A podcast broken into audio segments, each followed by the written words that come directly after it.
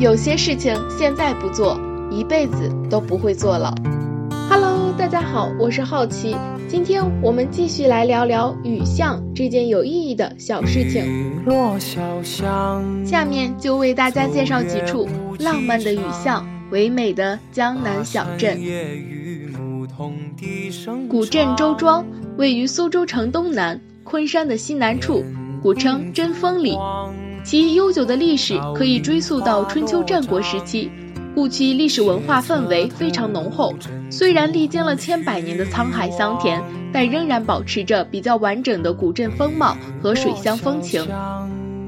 古镇有着近百座古典宅院和六十多个砖雕门楼，全镇百分之六十以上的民居仍为清明建筑。同时，周庄还保存了十四座各具特色的古桥。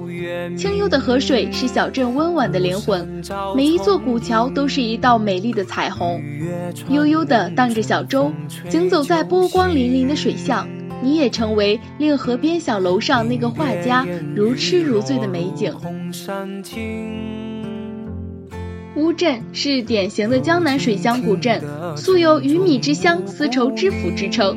地处浙江省桐乡市北端，西临南浔，不仅风景优美，而且孕育了很多历史名人，比如茅盾先生便是土生土长的乌镇人。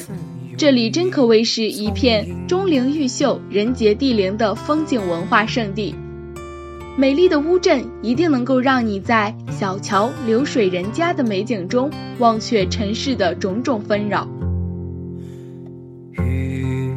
位于太湖之畔、古运河之东的同里，属于江苏省吴江市，四面临水，八湖环抱，美得如同水中的一朵莲花。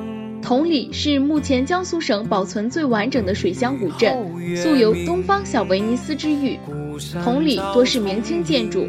镇内的明清两代原宅有三十八处，四冠祠宇四十七座，绅士富豪住宅和名人故居更是数百处之多。同里人世代知书达理，教育发达，人才辈出。建于清光绪年间的退思园已于一九九八年被列入世界文化遗产。